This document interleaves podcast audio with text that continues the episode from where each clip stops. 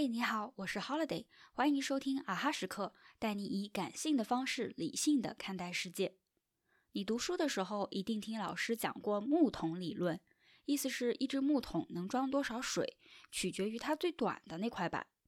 班主任经常用这个理论告诉我们，要想考上好高中、好大学，一定不能偏科，所以我们往往会花费大量的时间在自己最差的一科上。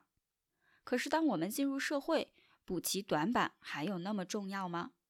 很多自由职业者或者初入职场的打工人可能都会有这个疑惑。这里其实要分具体的情况来看待。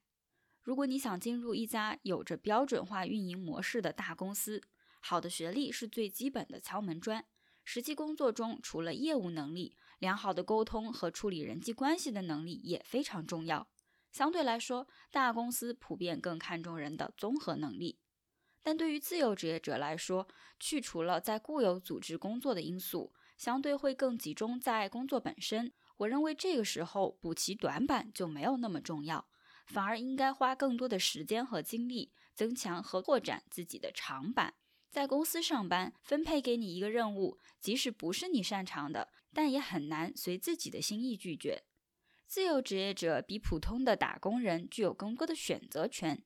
当然也可以尝试更多的新领域来发现自己更多的潜能，但这算是一种长期投资。短期内和经济收益直接挂钩的工作，还是应该围绕自己的优势。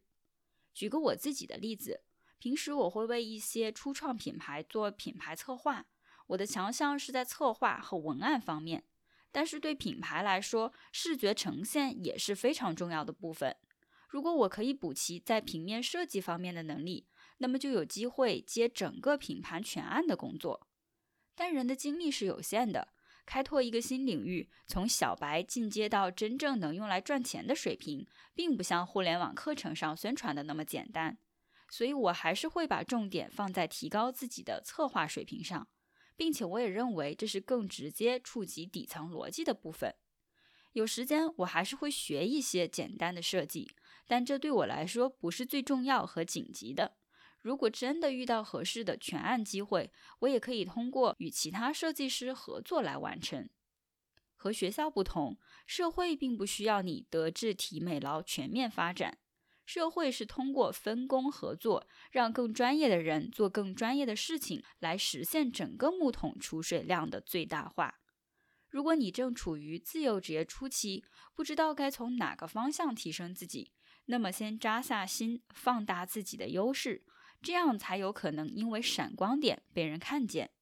如果你正组建一个小团队创业，应该考虑的不是让每个成员都三百六十度无死角的能干，而是分析这个岗位上需要哪方面能力最强的人，选择在这方面最长的木板来组建你的木桶。发挥整个组织最大的能量。好了，今天的节目就到这里，哈哈时刻感谢你的收听，我们下一期再见。